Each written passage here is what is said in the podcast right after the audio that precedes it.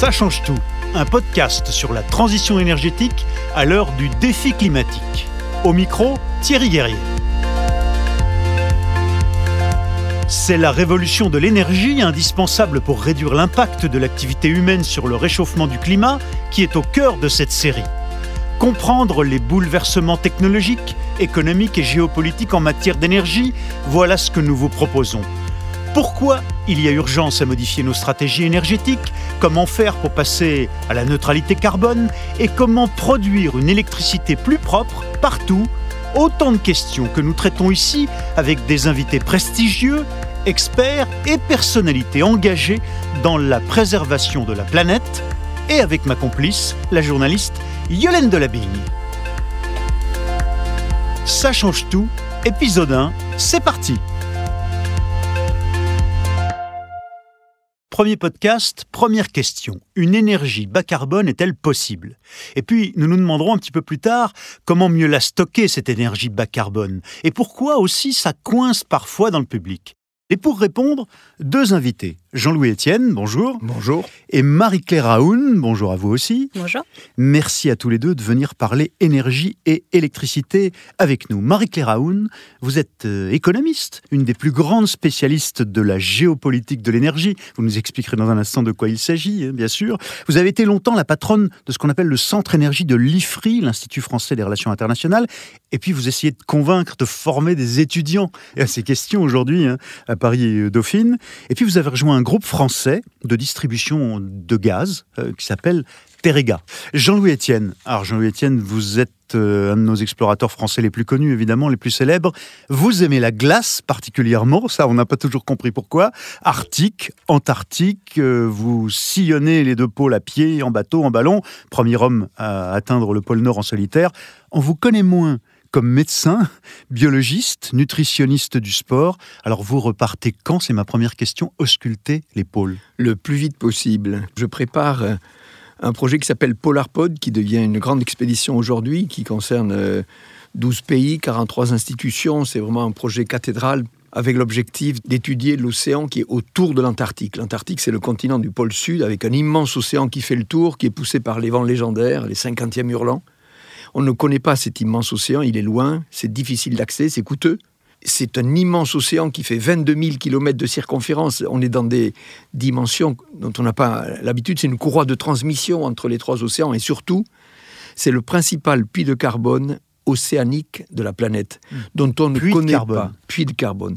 Parce que le CO2, si vous voulez, se, est fixé par cet océan de deux manières, par le phytoplancton, ces herbes planctoniques, par la photosynthèse qui captent le gaz carbonique, et surtout, le CO2 que l'on émet à l'excès se dissout dans les eaux froides.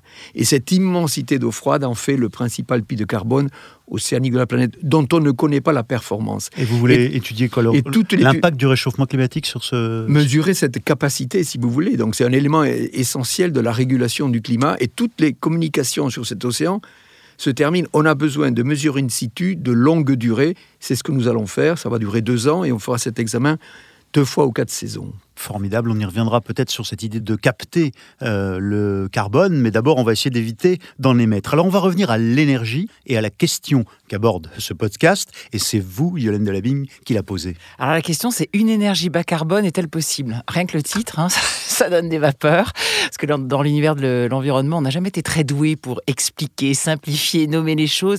Faut dire que transition énergétique, développement durable, biodiversité, quota d'émissions de gaz à effet de serre, c'est pas des mots très faciles à comprendre quand on n'est pas spécialiste et on est tous un peu schizophrènes. On veut tous que ça bouge, on manifeste dans la rue, mais on veut pas de champs d'éoliennes devant chez nous quand même. Et pourtant, on est directement concerné. Bah, c'est clair, Thierry, parce qu'il nous suffit d'allumer un interrupteur pour que la pièce soit éclairée et qu'on connecte notre ordinateur pour voyager dans le monde entier. On s'est habitué à ce miracle quotidien, hein, comme les 500 autres millions de terriens qui en profitent enfants gâtés que nous sommes, parce que si on vivait à la bougie au fin fond de l'Afrique, on commencerait vraiment à comprendre très très vite ce que ça veut dire. Le bas carbone, c'est notre avenir. Comment produire une électricité qui n'émettrait pas de CO2 Bon, mais il y a des solutions. Alors il y en a plein. Il y a des énergies renouvelables, solaire, éolien, géothermique, hydraulique, le nucléaire, on l'oublie pas. Mais il y a aussi l'énergie humaine qui induit un bouleversement de nos économies et notre regard sur le monde avec de nouvelles formes d'industrie, la protection de la nature, le respect de tout ce qui nous entoure. Bref, c'est une révolution profonde et urgente. Alors que faire et comment faire? Eh ben, Madame et Monsieur, Messieurs, le débat est ouvert. Jean-Louis Etienne, dès votre premier voyage au pôle, vous aviez conscience de l'impact sur le climat euh, de la transition énergétique indispensable déjà dans les années 80 En 86, je vais au pôle Nord. Effectivement, je, je marche sur la banquise. Elle fait 1m80 d'épaisseur moyenne. Deux ans après, je traverse le pôle Sud, l'Antarctique en équipe internationale. Je reviens, je fais une conférence sur cette expédition et je la fais conjointement avec Claude Lorius, qui est un de nos éminents scientifiques, qui lui a découvert que dans les glaces de l'Antarctique, on pouvait trouver l'histoire du climat. Et donc moi je fais mon histoire, Claude Lorius prend la parole, il montre des graphes et il a une phrase en parlant du réchauffement climatique qu'il constate sur l'évolution de la glace à l'Antarctique. Il dit le processus est enclenché. Le processus enclenché, ça veut dire qu'il s'est passé quelque chose d'énorme. Ça ne se voit pas, et il est un des premiers témoins de quelque chose de colossal qui est en train d'arriver. Alors Marie-Claire Raoun, ce qui est colossal aussi, ce sont les défis auxquels sont confrontés ceux aujourd'hui, euh, les techniciens, les ingénieurs, euh, les financiers même, qui veulent décarboner, mettre en œuvre des, des technologies, des stratégies. Pourquoi c'est si compliqué d'arriver à une énergie sans carbone? Alors effectivement, c'est très compliqué parce que d'abord, comme vous le disiez, il y a urgence, donc on doit le faire dans un laps de temps très court. On n'a plus le temps, on ne peut plus attendre. Euh, donc d'abord, il y a cette euh, contrainte temporelle qui est très forte. Deuxièmement, il y a une contrainte évidemment de rentabilité. Il faut que ces nouvelles technologies décarbonées deviennent rentables. Et juste pour rappeler, le charbon a mis 60 ans à s'installer dans le mix énergétique. Le pétrole, il a mis 40 ans à s'installer. Donc en général, si on veut suivre le cycle normal d'une énergie pour s'installer dans un mix énergétique, il faut une longue période. Et le problème, c'est qu'on ne peut pas attendre pour que les énergies décarbonées prennent tout ce temps pour s'installer. Donc le défi, il est là. Il est évidemment économique. Il faut que toutes ces nouvelles énergies deviennent rentables. Euh, alors pour les énergies renouvelables, on en parlera, électrique, l'éolien et le photovoltaïque, le coût de production a énormément baissé. Donc ça c'est très bien. Il faut aussi que d'autres énergies renouvelables puissent aujourd'hui devenir compétitives et rentables. Ensuite, au-delà de ce problème économique, il y a aussi un problème social, un problème euh, d'accompagner les secteurs qui sont existants, qui sont eux carbonés, et donc il y a des emplois derrière. C'est typiquement la problématique de la Pologne, c'est la problématique de l'Allemagne. Qui fait du charbon. Qui fait du charbon, voilà, et donc accompagner euh, ces secteurs en transition, pas détériorer l'économie, pas détériorer la compétitivité des entreprises et préserver le pouvoir d'achat. En fait, quand on dit une énergie décarbonée, disons les choses, c'est qu'on veut sortir de l'énergie produite à partir du fossile, c'est-à-dire le pétrole, euh, le gaz, par exemple. C'est ça. On veut sortir de cette dépendance au pétrole qui est considérable. Ah, Surtout au charbon. Au charbon, d'abord. Dans un premier temps, c'est vraiment le charbon qui est vraiment, là, pour le coup, l'énergie fossile la plus polluante. Effectivement, il y a le pétrole qui est aussi polluant et qui a un usage euh, autant dans l'électricité, il a des substituts, autant dans les transports. Aujourd'hui, même si on arrive à, évidemment, aller vers les véhicules électriques, l'usage du pétrole aujourd'hui, on est à plus de 90% dans les transports au niveau niveau mondial de produits pétroliers. Donc ça, c'est vraiment l'énergie fossile la plus polluante. Ensuite, il y a le gaz naturel qui est la moins polluante parmi les autres énergies fossiles et qui peut accompagner la transition. Mais évidemment, la cible de long terme, c'est qu'on puisse sortir de ces énergies fossiles qui représentent aujourd'hui encore 80% du mix énergétique mondial et que cette part-là a très très peu bougé ces 20-30 dernières années malgré nos efforts de décarbonation. Et alors, vous avez, Jean-Louis Etienne, souligné l'urgence, mais vous nous dites qu'il faut installer une culture de l'énergie. Qu'est-ce que vous voulez dire une culture de l'énergie. Moi, je ne suis pas spécialement un énergéticien. On ne se rend pas compte de la quantité d'énergie que l'on consomme. Vous voyez, on met un appareil, on le branche, on ne sait pas si ça fait 500 watts, si ça fait 3 kilowatts, ce sont des, ce sont des choses qu'on ne sait pas. Le temps que j'ai passé en expédition, si vous voulez, on part en essayant d'être autonome en énergie le plus possible, donc utiliser ce qu'il se présente.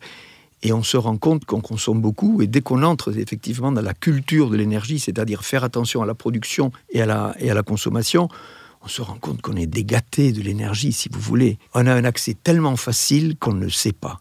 Il y a autre chose, si vous voulez, dans l'approche dans pédagogique, parce que ça revient quand même tout le temps, c'est les sceptiques qui sont contre nous. Et ça existe toujours. Et ça, c'est compliqué, vous voyez. Ils sont contre quoi? Contre l'idée d'un réchauffement climatique. Je vous donne un exemple. Vous avez, euh, au mois de, mois de, mai, il faisait frais. Vous avez deux personnes qui vont acheter la baguette de pain le matin, qui se retrouvent, salut, ça va, t'as vu le temps qu'il fait. Les deux mamelles de la conversation, la santé, le temps qu'il fait. Et s'il fait froid le matin à 8 heures, il dit à l'autre, tu y crois, toi? Réchauffement climatique, on se caille ce matin, et l'autre, il va commencer, ouais, ouais, t'as peut-être raison ça ne se perçoit pas le réchauffement climatique. Ce n'est pas non, ce n'est pas un sujet de discussion. La planète s'est réchauffée de 1 degré en un siècle. personne ne peut percevoir un réchauffement moyen en un siècle de la température. On ne parle que du temps qui fait. C'est beaucoup plus chronique et subtil que ça, le réchauffement. Il y a tout de même des perceptions liées au temps qui fait quand les grêlons, tout d'un coup, deviennent considérables et, et détruisent en 10 minutes 10 voitures. Mais non, mais là, vous parlez des conséquences du réchauffement climatique. C'est une réalité, mais je parle de l'origine, si vous voulez. Pensant que l'homme ne serait peut-être pas un acteur. Alors, j'ai évoqué Claude Lorus, les glaces de l'Antarctique. Qu'est-ce qu'elles nous révèlent, ces analyses des carottes? Que la Terre, elle a sa vie propre. Elle a connu des périodes glaciaires, interglaciaires. On les voit sur ces analyses, si vous voulez, du gaz, de la composition de l'atmosphère depuis un million d'années. Et qu'est-ce qu'on voit sur ces graphes que nous montrait Lorus c'est que depuis 150 ans, il y a une accélération brutale et massive, si vous voulez, de la température moyenne à la surface de la Terre et du gaz carbonique dans l'air. Elle est là, la signature de l'homme. Encore une fois, ça ne se perçoit pas. C'est une maladie chronique dont on ne voit pas le coupable. Il est invisible, il n'a pas d'odeur. C'est pour ça cette chronicité qui rend difficile la mise en œuvre du traitement. Là où Jean-Louis Etienne a raison, c'est que les climato-sceptiques, ils sont parfois très connus et très puissants. Je pense à Donald Trump. Et je pense qu'une fois de plus, le mot est mal choisi. C'est pas réchauffement climatique, il faut qu'on dise. C'est bouleversement climatique. Et là, du coup, les gens qui vont chez le boulanger, ils se diront pas, tiens, t'as vu, il fait froid, je comprends pas. Alors Marie-Claire Aoun, Jean-Louis Etienne, Yolène, nous sommes allés demander à un des élus qui connaît le mieux cette question de la décarbonation de nos énergies, ce qu'il recense comme alternative technique, comme solution. C'est un législateur, c'est Bruno Duverger, il est député du Pas-de-Calais, il est membre de la commission du développement durable de l'Assemblée nationale française. Bruno Duverger. Parce qu'aujourd'hui, beaucoup pensent ou veulent croire qu'on essaie de chercher, par exemple, le remplaçant du pétrole c'est-à-dire quelle est l'énergie qui va remplacer le pétrole? Or, ça sera un mix d'énergie qui remplacera le pétrole. Parce que cette énergie, on va aller la chercher euh, soit de la biomasse, euh, soit du soleil, soit du vent, soit des déchets. Des déchets qui peuvent être des rejets de CO2, par exemple, ou de l'hydrogène fatal, ou des choses comme ça. Donc, euh, pour euh, vraiment faire avancer le débat, il faut vraiment comprendre quelles quantités, quels gisements euh, sont disponibles. Par exemple, pour faire du bioéthanol, combien de déchets de betteraves sont disponibles pour faire de l'éthanol. Et une fois qu'on aura cette réponse-là, on peut dire, ben, voilà, l'éthanol, compte tenu des quantités que l'on va pouvoir produire, ça pourra par exemple être destiné à l'aviation et pas à l'automobile. Euh, voilà, c'est ce genre de, discussion que l'on doit avoir pour que les choses se clarifient dans l'esprit des citoyens et qu'on commence à, avoir vraiment euh, poindre les différentes solutions. Marie-Claire Aoun, vous êtes une spécialiste de la géopolitique de l'énergie. Cette idée d'un mix qu'il n'y a pas une seule technologie pour euh, essayer de supplanter le fossile, avoir une énergie, une électricité décarbonée, c'est le cœur de tout. Absolument, il serait illusoire de croire qu'une seule énergie va remplacer le pétrole euh, omniprésent dans les mix énergétiques euh, de demain. Euh, c'est vraiment vers un bouquet d'énergie qu'il faut s'orienter, des énergies décarbonées, pas que dans le secteur de l'électricité, mais dans tous les secteurs, dans le secteur des transports aussi. et donc, effectivement, on a les énergies renouvelables électriques dont on a déjà parlé, le photovoltaïque, l'éolien et d'autres sources d'énergie. On a aussi des nouvelles énergies qui sont en train d'émerger et de devenir des filières plutôt matures, comme le biométhane, qui permettent permettent euh, là aussi de s'inscrire dans une approche d'économie circulaire qui ont un impact très favorable au niveau des territoires, au niveau local, un impact favorable en termes de santé publique aussi, parce que la mobilité et la pollution de l'air est une des causes de préoccupation de santé publique très importante. Euh, donc il y a ce type de filière qu'il faut aussi regarder de près. Il y a l'hydrogène aussi qui est aussi intéressant. Alors même si aujourd'hui on a encore des coûts euh, en termes de, de rentabilité, c'est encore élevé, mais il ne faut pas se fermer des portes. Il faut vraiment regarder toutes les solutions et s'adapter là aussi au système énergétique déjà existant pour essayer de minimiser les coûts. Parce que si on va repartir d'une page blanche pour tracer notre trajectoire de demain, on va complètement se planter et économiquement, ça ne sera pas soutenable. La France, même si ses émissions de CO2 sont reparties un petit peu à la hausse, la France est notée comme le meilleur au monde des pays industrialisés, après la Suisse, deuxième mondiale dans sa performance environnementale. Bon, c'est parce qu'on a moins d'industries qui, qui polluaient avant et qui polluent moins, bien sûr, mais c'est aussi grâce au nucléaire. Il a sa part. Le nucléaire a évidemment sa part et il faut évidemment euh, reconnaître qu'en France, on a la chance d'avoir une électricité en grande partie décarbonée et ça, c'est grâce au nucléaire. Le nucléaire pose d'autres questions, mais en termes environnementaux, en termes d'émissions de gaz à effet de serre, le nucléaire a sa place. Maintenant, il faut voir l'avenir, voir comment cette énergie peut s'inscrire dans l'avenir c'est vrai que dans les rapports du GIEC, le nucléaire est une solution qui est souvent mise en avant, comme d'autres nouvelles technologies. Comme les renouvelables. Comme les renouvelables. Et donc, il faut évidemment, encore une fois, réfléchir en termes global et ne pas s'écarter, ne pas se fermer des portes et évaluer les options euh, en fonction de leurs avantages et de leurs inconvénients. Alors, Jean-Louis Etienne, vous, vous dites de votre côté que vous trouvez qu'il y a des slogans qui sont un peu biaisés. Par exemple, dire à tout le monde qu'en 2050, on sera totalement passé au renouvelable, ça, ça vous y croyez pas? Non, c'est difficile d'y croire. Ça dépend à quelle échelle on parle. Je pense qu'un individu, mais déjà aujourd'hui, s'il est amoureux de l'énergie, s'il en prend soin, il peut passer à l'autonomie énergétique avec les moyens qu'on lui propose. Mais déjà à l'échelle d'un pays. Prenez à l'échelle d'une ville comme Paris, par exemple. Pour faire marcher le RER e et le métro, il faudrait 400 éoliennes de 2 MW, celles qui sont dans nos campagnes, les 2 mégas, et qu'il y ait entre 15 et 20 km/h de vent. En permanence. oui, et donc vous imaginez, mesdames et messieurs, le vent vient de s'arrêter. Vous voyez ce que je veux dire? Une panne dans le métro, la, panique, c'est... Donc il est évident que le renouvelable, il faut l'exploiter, mais il ne peut être validé, si vous voulez, que par une solution de remplacement instantané. Et donc ça peut être effectivement l'hydroélectrique. Les barrages sont des réserves d'énergie énormes. Ça peut être le gaz qui est facile à mettre en œuvre, mais on a besoin, accolé à ça dans un premier temps, des énergies qui peuvent prendre le relais et qui ont une efficacité, qui peuvent faire tourner ces grosses machines. Alors vous avez cité l'eau, le gaz, il y a le vent évidemment, et le soleil, et le point clé que vous venez de mettre en œuvre, euh, de souligner, Jean-Louis Etienne, Marie-Claire Raoult, c'est cette notion d'intermittence. Alors c'est un concept, c'est technique, mais qu'est-ce que ça veut dire intermittence? C'est quoi le problème des renouvelables euh, qui sont décarbonés, mais qui sont intermittents, Marie-Claire Raoult Intermittence, tout simplement, parce qu'en fait, on n'a pas du soleil tout le temps, on n'a pas du vent tout le temps. Et donc, forcément, il y a des moments dans l'année où on va produire beaucoup d'énergie solaire ou beaucoup d'énergie éolienne. Et euh, cette énergie-là, il va falloir trouver une solution pour pouvoir la stabiliser euh, et pouvoir la stocker. Et donc, c'est ça, l'intermittence, c'est qu'on ne maîtrise pas ces sources de production. Et donc, on va être dans des moments où on va avoir beaucoup trop de vent, beaucoup trop de soleil.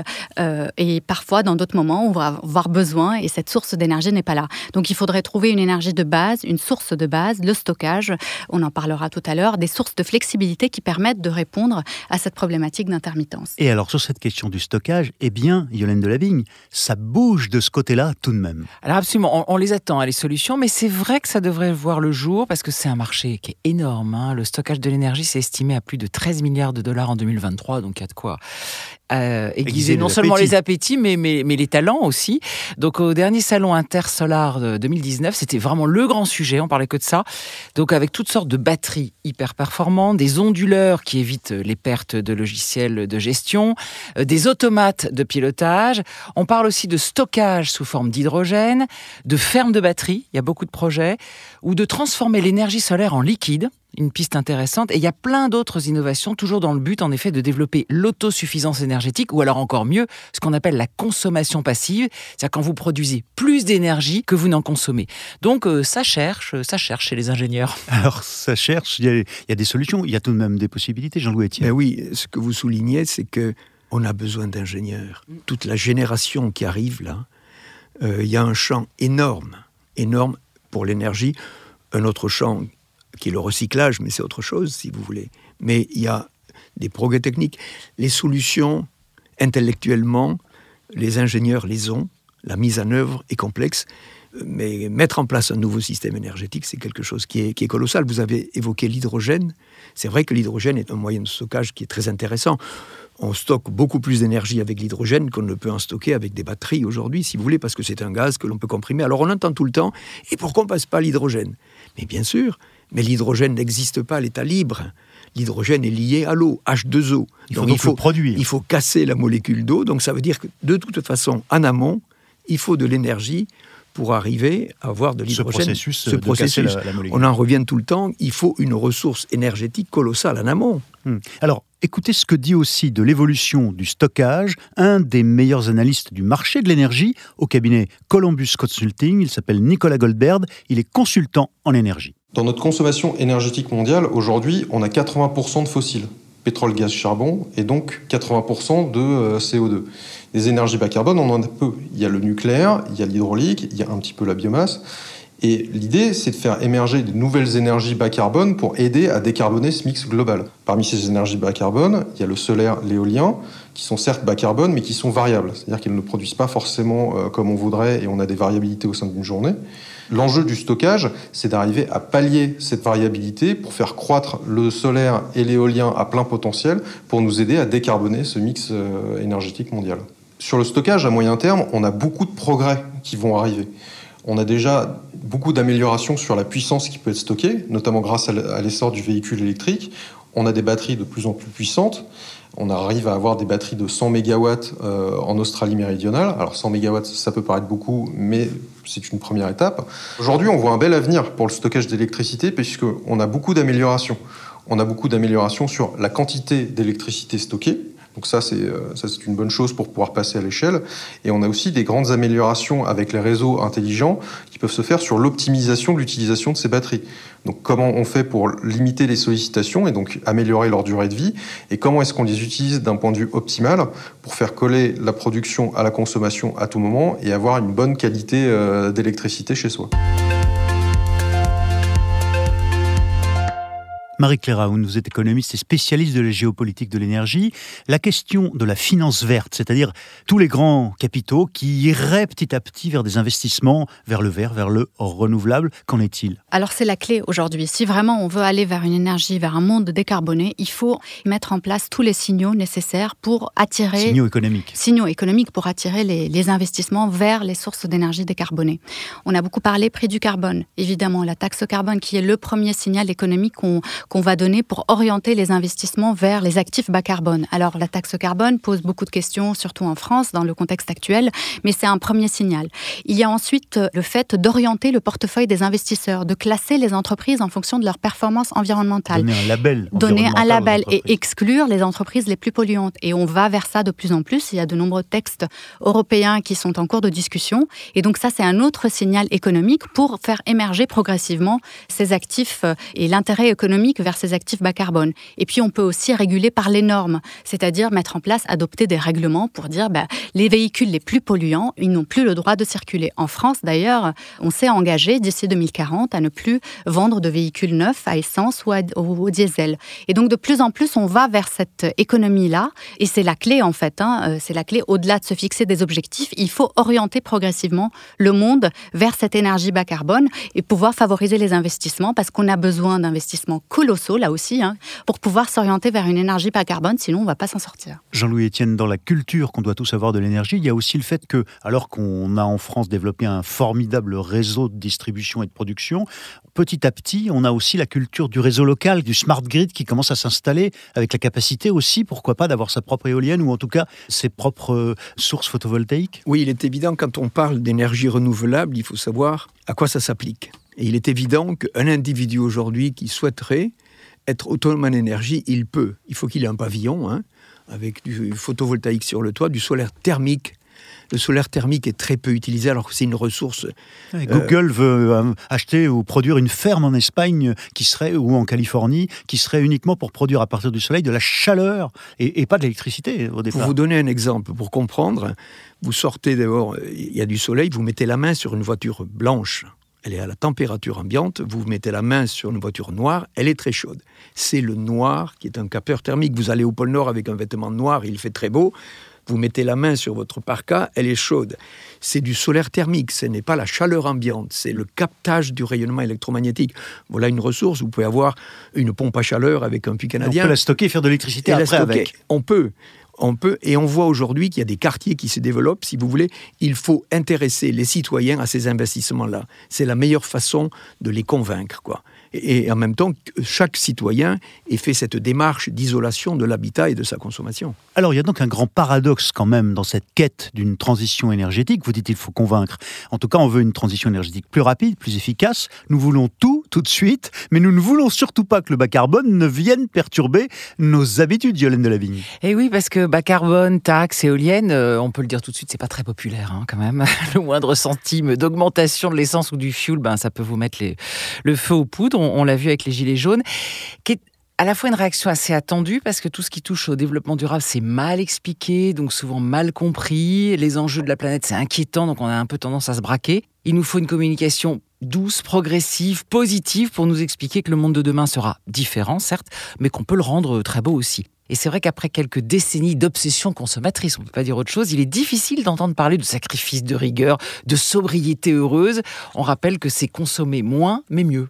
Oui, alors sur ces deux aspects, le côté anxiogène de tout ce que l'on explique euh, sur euh, la transition énergétique et le côté sobriété, qu'est-ce que vous voulez nous dire tous les deux, Marie-Claire Raoun, Jean-Louis Etienne? Alors, ce qui est très clair, c'est que on ne pourra pas avancer sans avoir l'acceptabilité, sans, embarquer tout le monde sur cette cause. Alors évidemment, en France, quand on interroge les Français, ils sont tous favorables aux énergies renouvelables. Maintenant, quand ça nous concerne et ça nous impacte directement dans notre jardin, on se pose un petit peu plus de questions. Donc là, il y a un vrai sujet, mais effectivement, ça fait partie aussi, on va vers une économie de plus en plus locale. Donc il faut vraiment s'orienter vers ce genre de solutions et essayer de minimiser l'impact euh, sur les populations locales. Ça, c'est la première chose. Ensuite, il faut aussi, en termes d'acceptabilité, pour qu'on puisse intégrer aussi ce monde de demain, il faut évidemment agir sur l'offre, c'est-à-dire rendre plus propre notre production d'énergie, mais aussi agir sur la demande et donc mieux maîtriser notre consommation d'énergie et puis aussi euh, changer de comportement. C'est ça qui est clé aussi. Amener les Prendre, gens amener les gens et les faire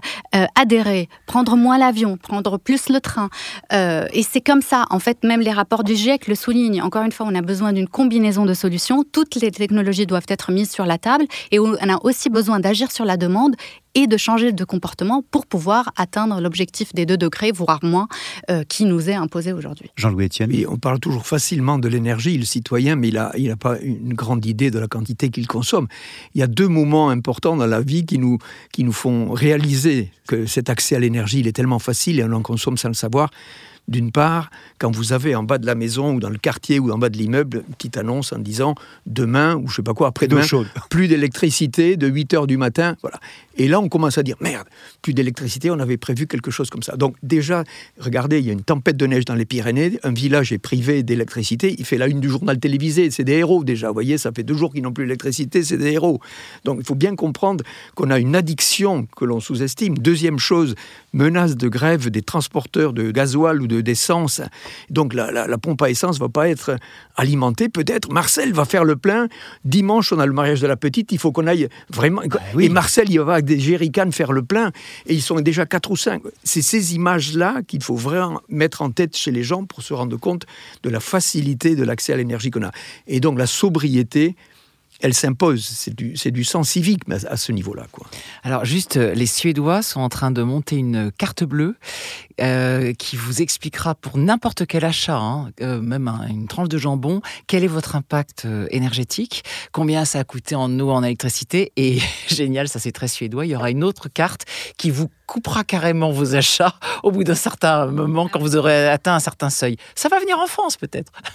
Alors le mieux pour savoir pourquoi le public s'insurge et surtout quelles pourraient être les solutions, eh bien, c'était de poser la question aux gens et en particulier, on a choisi de le faire uniquement auprès de jeunes. Vous allez l'entendre, hommes, femmes. euh, Qu'est-ce qu'attendent les jeunes euh, à la fois de cette, autour de cette question que vous appelez l'acceptabilité Écoutez comment ils réagissent les jeunes. Pour l'écologie, je pense qu'il faudrait trouver des nouveaux moyens de transport. Il faut des, des axes rapides, mais, euh, mais avec des mobilités douces. Quoi.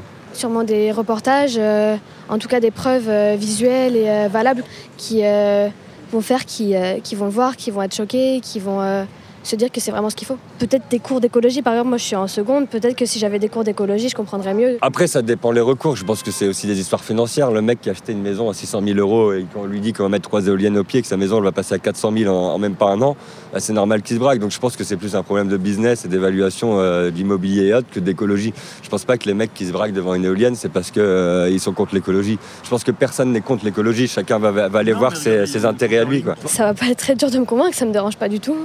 J'ai eu l'habitude d'en voir depuis que je suis petite, donc euh, c'est pas quelque chose qui va gâcher mon paysage. Tant que ça peut aider euh, la nature euh, et plus tard euh, ça peut nous faire vivre dans un monde meilleur, moi ça me dérangerait pas.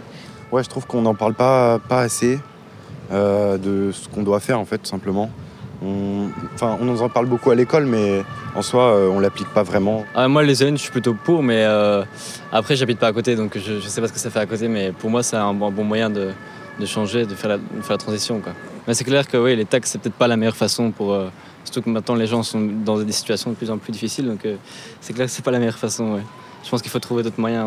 C'est compliqué parce que je trouve qu'il n'y a pas forcément de mesures de prise. Quand on voit où on est l'écologie aujourd'hui et ce qu'on fait aujourd'hui, je pense qu'il n'y a pas de mesures. Donc c'est normal que les gens ne comprennent pas maintenant. On va mettre des éoliennes dans des paysages urbains qui va tout dénaturer. C'est pas forcément bon. On peut aujourd'hui, il y a quand même des systèmes d'éoliens qui vont se mettre dans la mer, qui vont gêner personne, qui vont créer un nouvel emploi. Il y avait beaucoup de solutions pour l'écologie. Donc après, je pense qu'il faut aller chercher les bonnes et, et débloquer les budgets pour ça. Les bonnes, elles sont chez le voisin. Hein. et vous Allez chercher les bonnes. Mais, mais vous Moi, j'ai six éoliennes qui sont à 800 mètres de chez moi. Mais je me souviens, la mère du village, elle est venue me voir. Elle pensait que j'allais me opposer parce que je sais pas quoi. J'ai dit non, attends, on peut pas être à la fois celui qui dit qu'il faut passer au renouvelable et puis dès qu'on en propose. Ça me gêne pas, sincèrement. Elles sont à 800 mètres de chez moi. J'entends un feulement.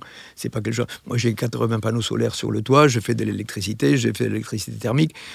Il y a du fun à être, à être un bon citoyen. Sincèrement, On l'entend, de, les jeunes le disent, là, on l'entend. oui, mais, mais ils sont toujours en attente de quelque chose. Il y a un mouvement personnel de soi, je veux dire, aller vers quelque chose. Quand on vit en ville, c'est difficile. Mais non, on a des transports en commun en ville, si vous voulez. Il y en a plein. Les maires, les, les comités de communes, ils, ils se creusent la tête pour essayer de- de- d'apporter des solutions.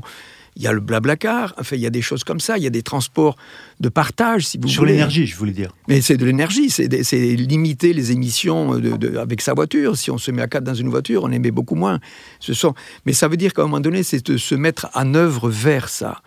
Et l'acceptabilité, c'est un, un point clé. Écoutez la façon dont justement euh, euh, le député Bruno Duverger que nous avons rencontré, qui est membre de la commission du développement durable de l'Assemblée nationale française, propose des, des méthodes, une façon de se comporter de la part des élus notamment, pour pouvoir obtenir l'accord du public. Donc les solutions pour améliorer l'acceptabilité, euh, c'est d'abord, si on regarde la question globale du réchauffement climatique, c'est l'appropriation par chacun, chaque citoyen de cette problématique.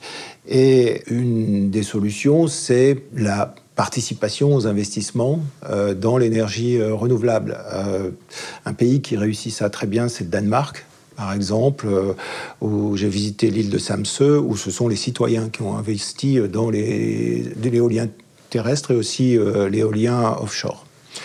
On peut avoir les solutions aussi pour éviter la saturation des paysages, c'est de revenir à des choses qu'on avait dans le passé, qui sont la discussion de zones de développement éolien. C'est-à-dire que ce sont des schémas qui avaient été euh, conçus entre les euh, collectivités territoriales avec un débat public et donc qui pouvaient dire en fonction du vent, en fonction des contraintes locales, en fonction du paysage, de déterminer et de discuter avec les populations les endroits où on peut implanter des, champs éoliens et ça, ça se passait bien.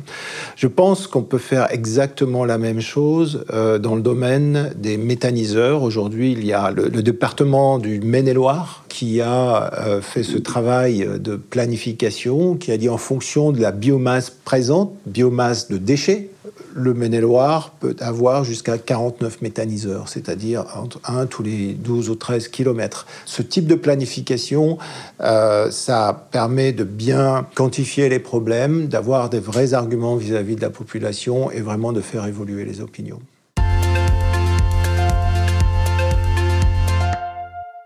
Marie-Claire Aoun, il suffit d'expliquer aux gens, respecter leur opposition et leur expliquer et ça marche. Alors, je pense qu'il faut rentrer dans une culture de dialogue sur toutes ces nouvelles énergies, favoriser le dialogue avec les populations locales, mais non seulement dialoguer, c'est-à-dire venir présenter un projet, euh, voilà, c'est ça. Non, dialoguer, c'est-à-dire présenter le projet et être prêt à l'adapter euh, en fonction du dialogue et des différentes discussions qu'on peut avoir avec les parties prenantes au niveau local. Comme Bruno Duverger le disait, il faut vraiment se mobiliser le plus en amont possible, planifier, pour pouvoir trouver les meilleures solutions les plus adaptées à chaque territoire. Et puis un deuxième point, au-delà du dialogue, il faut, pour favoriser cette acceptabilité, favoriser les retombées locales, qu'on puisse construire tout un écosystème local. Ça, c'est l'avantage de la méthanisation aussi.